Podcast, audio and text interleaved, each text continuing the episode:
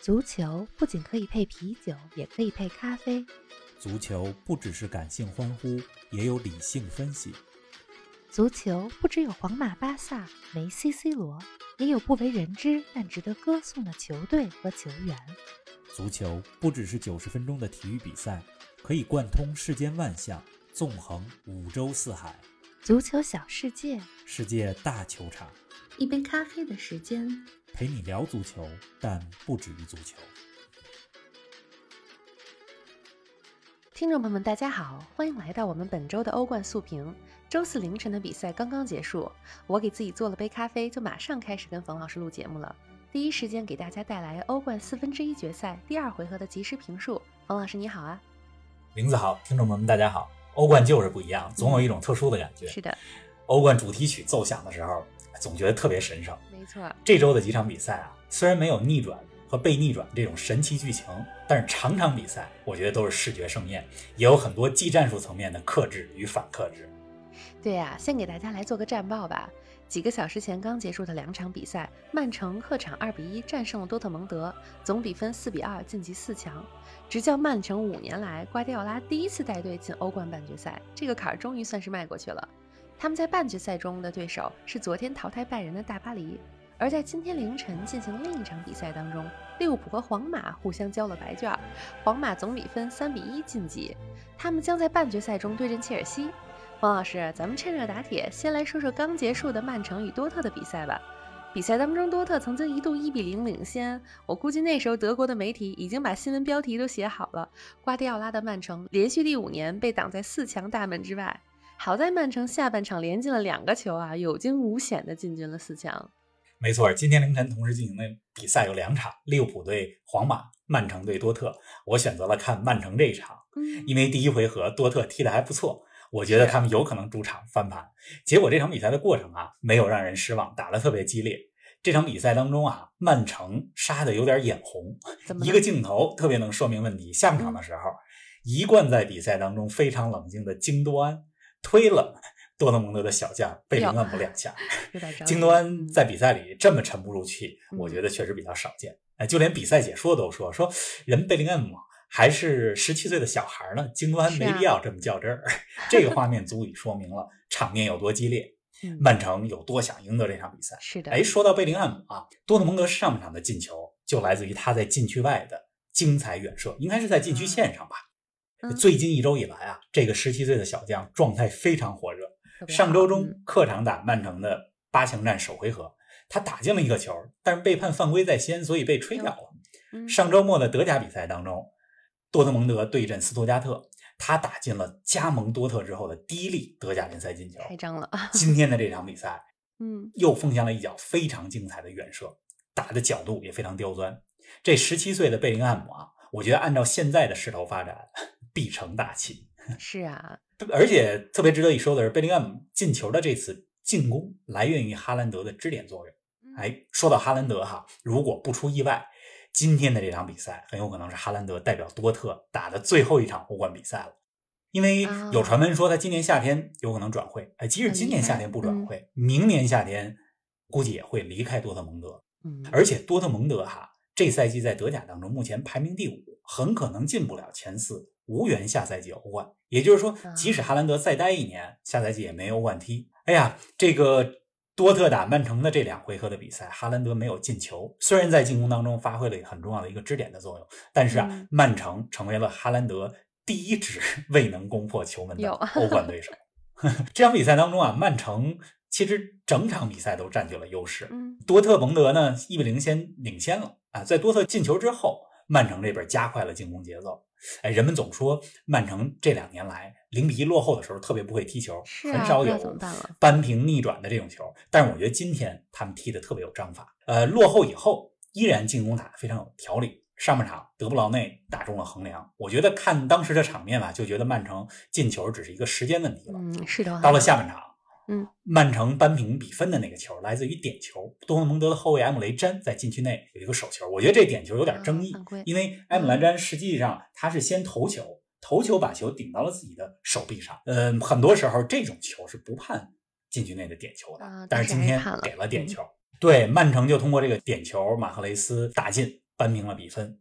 我觉得如果没有这个点球的话，如果比赛进入到最后二十分钟的时候，还是多特一比零领先，曼城就危险了。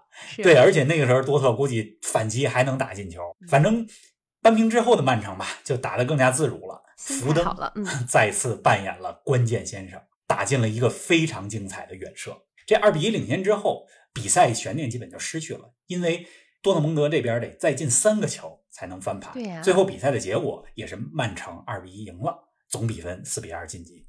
我觉得曼城和多特的这个系列赛比咱们赛前之前想象的要精彩。多蒙德这边尽管输了球，但是赢得了尊重。那曼城呢？这两场比赛的关键时刻，实际上都是有一些有利于他们的判罚。是，呃，第一场比赛是多特的一个进球被吹掉，这场比赛是扳平的一球，来自于点球。呃，但是我觉得从整体场面来看吧，这两回合曼城晋级还是实至名归的。像你刚才说的啊，这是瓜迪奥拉第一次带曼城进欧冠四强。他二零一六年来了之后啊，第一年是十六进八的时候被摩纳哥淘汰了，之后的三年都是八进四的时候被淘汰，先是利物浦，然后是热刺，去年是里昂，今天上半场结束的时候，多特一轮领先，我心里都在想，我我以为这个瓜迪奥拉又要折在八进四的这个门槛上啊，好在哈下半场进了两个球，今年有所突破。是的，您正在收听的是足球咖啡馆，一杯咖啡的时间陪你聊足球，但不止于足球。欢迎您在各大音频平台关注我们的节目，同时欢迎关注冯老师的足球评论公众号“冯球必侃”，让我们一起聊球、砍球、追球。哎呀，听完了这一场，咱们再来说说曼城半决赛中的对手大巴黎吧。昨天凌晨进行的比赛中，大巴黎主场零比一输给了拜仁，那总比分最终是三比三。但大巴黎凭借着客场进球的优势，力压拜仁，还是进军了四强。冯老师，我可读了你昨天在赛后写的复盘文章，你文章里说的一个现象还挺有意思的。你说大巴黎与拜仁过去一年之内的三次交手，每场比赛都是比赛过程踢得好的球队反而输了球，给我们说说这个吧。是的，大巴黎和拜仁在过去的二百三十三天里交手了三次，都是在欧冠当中。去年的欧冠决赛，大巴黎在场面上其实不落下风。呃，虽然每个人看球的角度都不太一样嘛，但是我个人的观点哈，我是觉得去年的那场决赛，大巴黎在某种程度上比拜仁踢得好。但是最终赢球的却是拜仁。是啊，如果不是诺伊尔在那场比赛中高接低挡，这最后比分很难说，不一定是拜仁一比零能赢。嗯，这是去年的比赛，一周之前。这赛季欧冠四分之一决赛的首回合，咱们上周专门说了这场比赛。拜仁三十一脚射门，只进了两个球。大巴黎这边六脚射门，百分之五十都进了，转换成了三个进球。可以说是在慕尼黑的大雪当中啊，拜仁二比三输给了大巴黎。是的，也就拜仁踢得更好，但是输了球。嗯，昨天的这场第二回合的比赛，大巴黎显然是踢得更好的一方。是啊，上半场内马尔啊，他曾经在十五分钟之内。两次打中球门的横梁和立柱，还有两次射门被诺伊尔神勇扑出，但是就是这四次绝对进球机会一个都没进，反而是拜仁那边进了一个球。是啊，最终比分也是零比一，表现更好的大巴黎输了球，也是挺怪的。但是大巴黎呢，还是依靠总比分打平的情况下，客场进行优势晋级。所以你单看哈，过去这八九个月两个队打的这三场比赛。都是场面占优、绝对机会更多的球队，反而输了球。我觉得这就是足球的魅力。对，过程呢，它不总是和结果是相符的。反正大巴黎与拜仁啊，这三次对决，从里斯本到慕尼黑，再到昨天的巴黎王子公园球场，我觉得可以说是场场精彩，场场疯狂。是啊，哎呀，咱们重点来说说昨天这场比赛里双方的表现吧。这卫冕冠军拜仁被淘汰出局，其实应该是既是意料之外，也是情理之中啊。毕竟莱万的缺席对拜仁的影响真的太大了。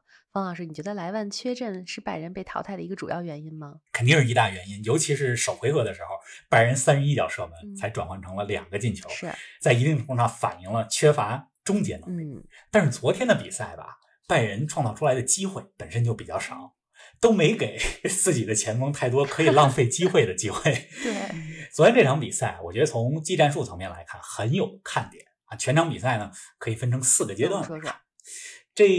第一阶段呢，就是呃比赛开始的前二十五分钟，啊双方呢实际上踢的都比较的僵持，场面也比较沉闷。如果是中立球迷的话，很有可能这前二十 五分钟会睡着。拜仁这边呃希望能打个开场，抢个开局，呃赶紧攻进一球。但是大巴黎的防守非常的严密，尤其是中场和后防线之间的距离很近，嗯，整个非常紧凑的阵型让拜仁根本打不进来。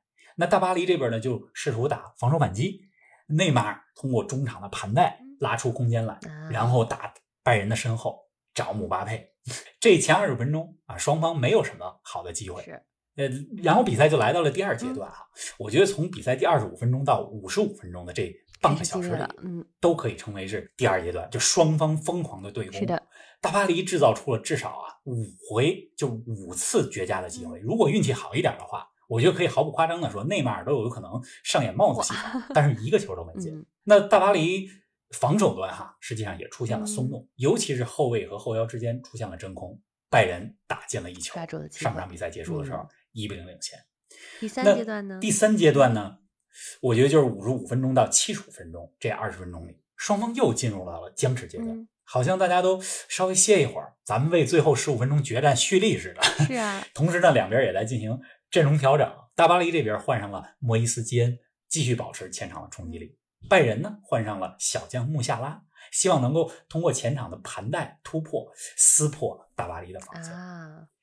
之后呢，比赛就来到了第四阶段，也就是最后的十五分钟，七十五到九十分钟，最后的决战。拜仁这边呢，孤注一掷，换上哈维·马丁内斯。这哈维·马丁内斯站在场边的时候，我就知道这是弗里克手里边的最后一根稻草了，因为他想让哈维·马丁内斯上去 打前锋。哎，他实际上是后腰和中后卫出身，结果这哈维·马丁内斯一上，直接就跑到对方的禁区里边抢头球去了，但是没能进球。大巴黎这边呢，众志成城。即使到了比赛最后阶段啊，姆巴佩和迪玛利亚这两名攻击型球员还在对方就拜仁的半场前场紧逼，呃，也是希望通过这种方式让拜仁把球向前输送的速度变慢。哎，这最终还成功了，是没有让拜仁再进球。大巴黎在三比三的情况下，依靠客场进球优势晋级。哎呀，我觉得大巴 黎和拜仁的这两回合比赛啊，多年以后，当我们在回想起这两场比赛的时候，都是值得回味的。怎么说？呃，虽然昨天的这比赛还有上周的比赛跟一年前的欧冠决赛相比，两队阵容实力其实都有所下降，是但是这两场比赛我觉得很疯狂。